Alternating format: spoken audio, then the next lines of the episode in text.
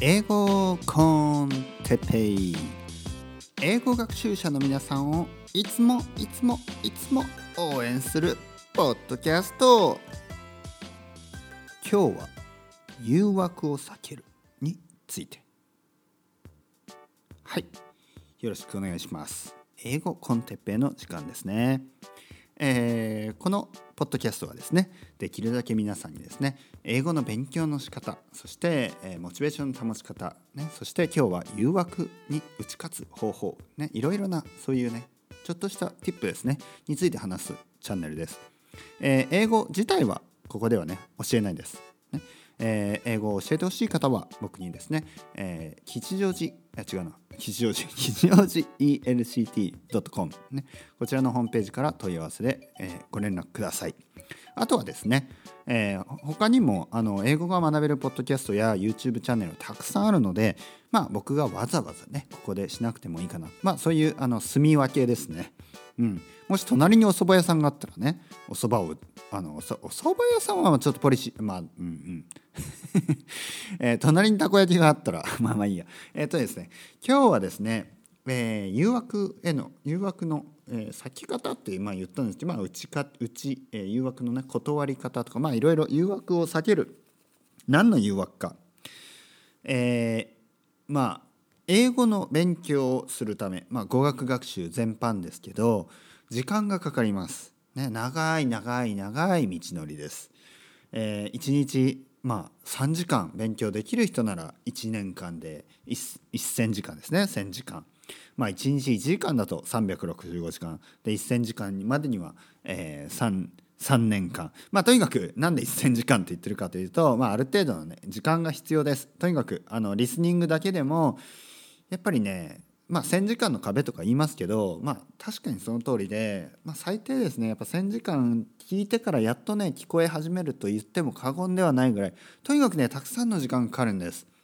それにつけて、えー、付け加えてですね、あの文法のおさらい文法の復習、ね、中高大学まで、ね、やってる人でも、まあ、文法をねもう一度おさらいをしなきゃいけない。でまあ文法についてはおさらいについてですけど日本語で書かれた文法書は僕は絶対にお勧めしないです。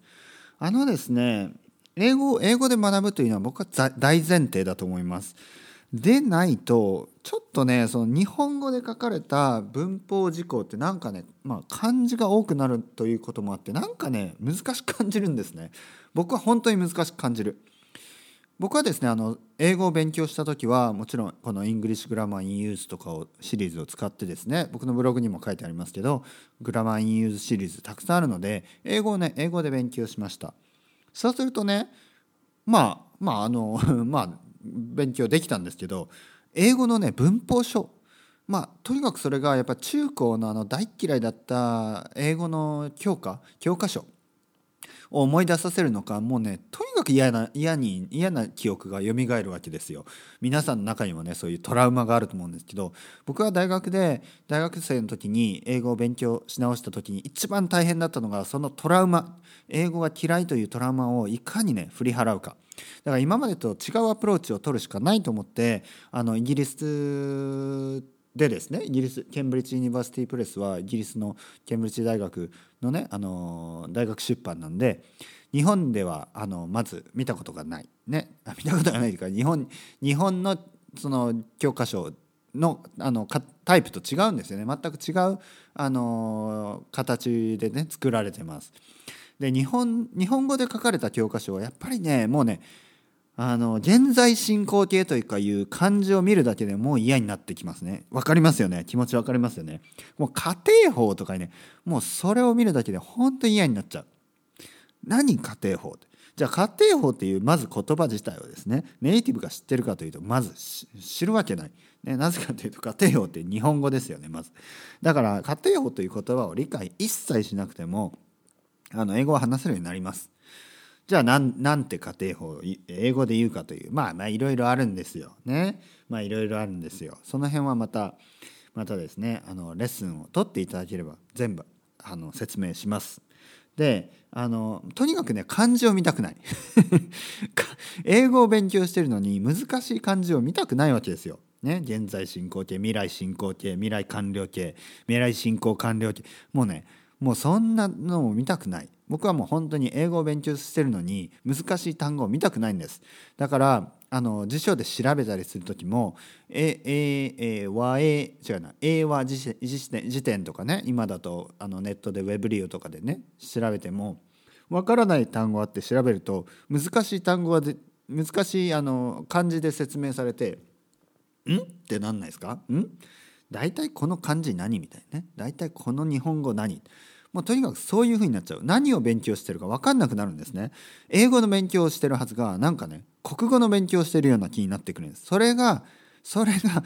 英語英語をですね日本語で書かれた文法書で勉強する一番のデメリットです。もう何の勉強してるか分かんなくなる。でも Grammar in Use in Use とか英語で書かれてる英語で勉強すれば何の意味かを考えたりあの問題を解いていく。まずね文あの問題の問題問題がですね英語なんです。問題が。問題が。ね右側にエクササイズをするところがあるんですけどそれの問題自体が英語なんです。まあ、まあ、まずねエクササイズ。練習問題っていうよりはエクササイズって書かれてます。それだけでも勉強になるんです。あ練習問題ってエクササイズって言えばいいんだっていうふうにね。だからとにかくね英語は英語だけでやってください。英語の本は英語だけで。これが一番の近道だしまあ英語を勉強してるっていう気になりますよね。うん、もう家庭法とか過去完了とかもそういうのをねそういう漢字を見る必要は一切なんです。本当に。まあもちろんですね。あのそうやそういう勉強の仕方が好きな人もいると思うんでその場合はもうしょうがないですけど。これねあの僕はスペイン語を勉強したんですけどスペイン語もえ、基本的にはスペイン語をスペイン語で勉強しました。そしてスペイン語の一番最初はですね本当に最初の最初は英語で勉強しました。スペイン語は英語で勉強した。結構ねスペイン語と英語似てる部分も多いのであのスペイン語の文法を最初にね英語で勉強すると分かりやすかったです。でもですねまあ、未だにねあの実際ほぼ見たことないんですけどちょっとね日本にこの間戻った時にペラペラとですねえー、スペイン語の文法書日本語で書かれたものを見たんです。もうねわけわかんない。もうねこれ初級ですよ。初級用の。でもねすごく難しく感じました。こんな難しく書けるんだって逆に感心しました。こんなにもね難しく書けるの。なんでかっていうとやっぱりね漢字が増えるんですよまた。僕は漢字が苦手と言ってるわけじゃないですけど漢字が増えてね読解力なんか日本語の読解力をそもそも問われるわけですね。であの日本語の読解力って僕は本当に大事だと思います。僕は難しいまあ一般的に難しいと言われてる日本語の本もたくさん読みます。ね。だし日本語で喋るわけで日本語は分かります。にもかかわらずねスペイン語を勉強する時はやっぱ僕はスペイン語の脳に変えたいわけです。最低でも英語。だからヨーロッパの脳に変えたいんですね。なのになんか英語え日本語で全部説明をされるともうちんぷんかんぷんになっちゃうんですね。はい。だし英語もそうです。英語の文法書が日本語で書かれてるともうねなんかさっきから何度も何度も言ってるように何の勉強してるか国語の読解力を問われてるような気がしてなんかね英語の気持ちになんないんですねだから英語は英語スペイン語はスペイン語でやってください。えー、何の話をしているか周りくどくなりましたけど誘惑についてですね誘惑誘惑とにかく時間がかかる英語の勉強というのはとにかく時間がかかるので時間がある程度必要なんですね。そこで、えー、僕がどういうふうに勉強したかというとその一番時間がかかる時僕はどうやっていたかというと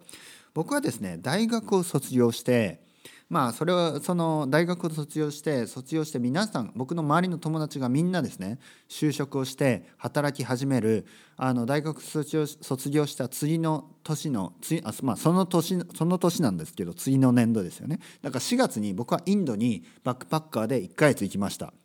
で ほとんどの人が新卒でですねあの、なんか5月病とか言ってる時に僕は帰ってきたんですね。でなまあなんかそこからですねほとんどの友達と、まあ、生活パターンがあまりに変わっちゃったのでで僕はそこからレンタルレンタルビデオ屋ですねビデオ屋でですねまあアルバイトとして働くんですけどアルバイトからね実はま途中からほぼほぼ店長みたいな感じであのいろいろ任されてですね、えー、下北沢の近く、えー、東松原にあったレンタルビデオ屋で あの働き始めるんですね。まあまあまあ東松原にその時いた人は必ず来ていたと思いますね。あの一つしかなかったので世田谷区の東松原にあった。レンタルビデオ屋で僕はあのアルバイトをしてました。でそこでですね、えー、ほとんどの僕の大学の友達とはもう全然違う生活パターンになってしまったしあのもうもうねまあ友達とはたまには会ってましたけどもうほんと毎日みんな忙しそうに朝から晩まで仕事をして僕はといえばもうほんと夕方ぐらいにねあのアルバイトに行ってで夜中までね働いたり、まあ、とにかくね生活パターンが違ったのであの一人になっちゃうんですよねポツンと。で時間が合う友達といってもまあ何て言うかあのなんかだんだんね合わなくなるんですよ。大学の時はやっぱり本当に毎日毎日友達と会ったりね。あの自分の時間って結構取れなかったですけどまあいい意味で。ねやっぱり賑やかだから楽しいですよね。でもあのー、まあちょうどタイミングが良かったんですよね。自分の時間がなぜか取れる。東京で一人暮らしをしてたし時間が取れるっていうねそういうまあ実際はねルームシェアしてたんですけど男3人で。まああのほとんど一人暮らしみたいなもんです。昼間誰もいないし、ね、みんな仕事に出てるし。だからあの勉強する時間が取れたんですね。だから誘惑自体があまりなかった。そういう人はいいと思います。ただですねほとんどの人は会社勤めをしながら勉強してたりするわけですよね。あとはあの子供のお子さんの世話をしながら。でそうするとですねあのまあ、悪く悪い悪く言えば誘惑、まあ、いい意味ではあの社交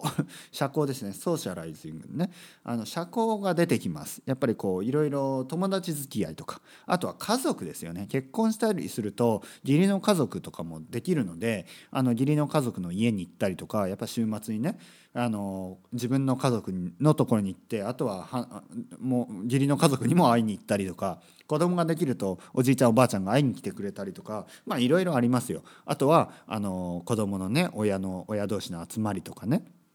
あとはあの会社のね、まあ、このあの冬の時期になるともう年末になるとえっ、ー、と何て言うのかな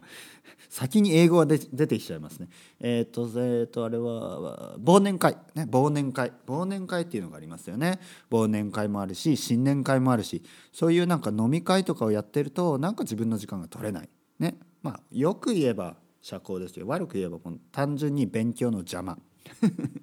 勉強のまあ、妨げになるわけです。じゃあじゃあどうやって自分の時間を確保するかというとやっぱり避けられないものはしょうがないのでそれは言ってください例えば会社にね年に一度の忘年会これは行くしかない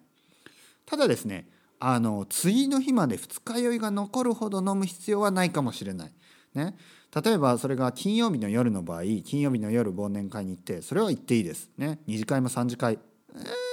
避けれるんだったら そこまでいかなくていいような気がします。もし会社でね会社があんまりそういうのに厳しくない厳しくない？なんかそういうのにあんまりうんまあ